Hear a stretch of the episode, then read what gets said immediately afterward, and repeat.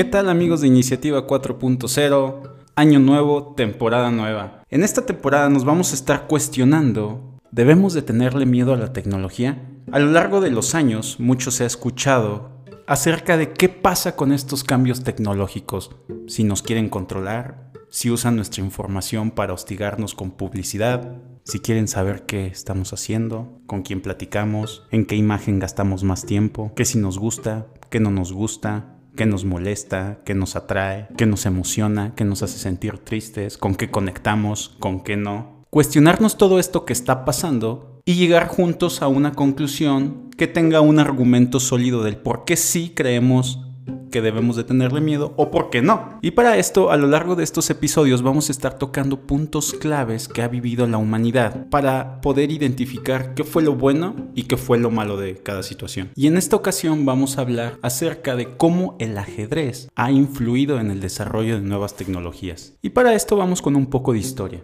El padre del ajedrez moderno por ordenador fue Claude Shannon, un matemático del MIT al que se conoce como el fundador de la teoría de la información. En 1950, Shannon publicó un artículo haciendo referencia a cómo programar un ordenador para jugar a ajedrez, en el cual se identificó los algoritmos y las técnicas que aún conforman la columna vertebral de los programas de ajedrez actuales, además de identificar por qué el ajedrez supone un problema tan interesante a la hora de poner a prueba la capacidad de las máquinas que procesan dicha información. Como todos sabemos, el ajedrez tiene un objetivo claro, dar jaque mate al rey del contrario y además sigue unas reglas muy sencillas y no deja lugar al azar o a la aleatoriedad. Y tal como ya todos lo hayamos visto, seguir estas simples reglas en el ajedrez no resulta para nada fácil a la hora de jugarlo, ya que el ajedrez requiere una gran concentración para sobrevivir y ya no digamos para ganar la partida. Así que Shannon vio en el ajedrez como una prueba de fuego para medir la capacidad de los ordenadores y el tipo de habilidades que estos podrían llegar a conseguir. Obviamente en este tiempo pues, no se tenía la certeza de que un ordenador iba a jugar al mismo nivel que un humano. Eso sí, Shannon reconoció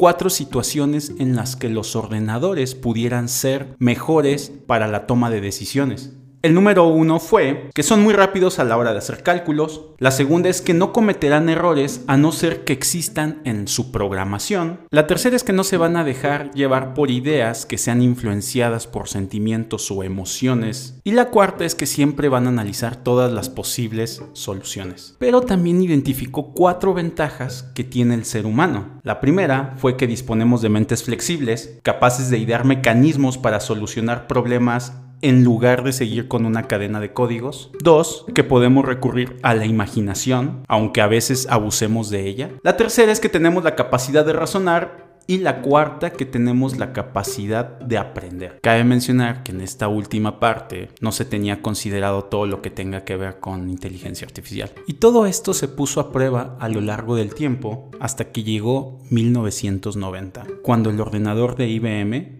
la Deep Loop se enfrentó al gran maestro de ajedrez, Gary Kasparov, el mejor jugador de ajedrez de todos los tiempos. Pero antes de continuar con esta historia, nos vamos a regresar al siglo XVIII.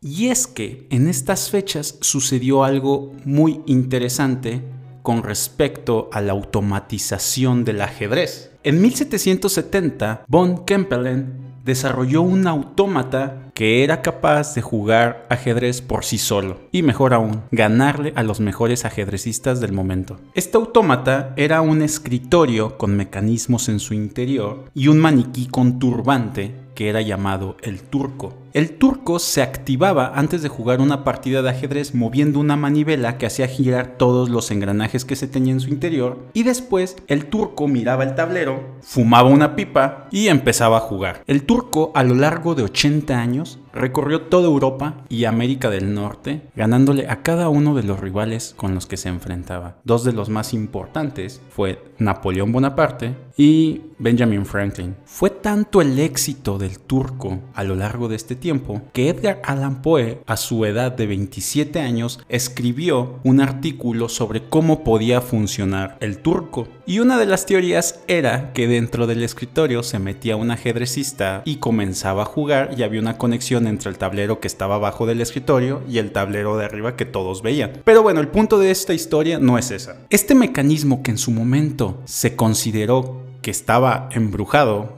o que tenía algún tipo de hechizo, inspiró a dos principales exponentes. El primero de ellos fue a Charles Babbage, que apenas empezaba a concebir la idea del primer ordenador mecánico se sintió inspirado por cómo funcionaba el turco. Y en esta época esto era interesante porque no se trataba de inteligencia, era pura mecánica. Pero para tomar decisiones con respecto a una jugada se necesitaba tener cierto tipo de conciencia y un criterio. Y es aquí donde entra el segundo personaje el que fue inspirado, que fue Edward Cartwright, que en 1784, tomando como referencia un mecanismo que puede jugar ajedrez, se dio a la tarea de cómo pudiera funcionar todo esto si ahora se aplicara en la automatización de un telar. Recapitulando, nos damos cuenta cómo un regalo de von Kempelen, que fue un regalo para la emperatriz de Austria, la emperatriz María Teresa, y que su principal función iba a ser divertirla, terminó siendo un momento de inspiración para otros grandes creadores. Y es a partir de ahí donde se busca crear una inteligencia capaz de poder ganar a un ser humano en el juego de Y esta historia continúa para nuestro siguiente episodio. Muchas gracias por habernos escuchado, ojalá les haya gustado y dejamos una pregunta al aire. ¿Para ustedes consideran que el uso de la tecnología es bueno o es malo? Gracias.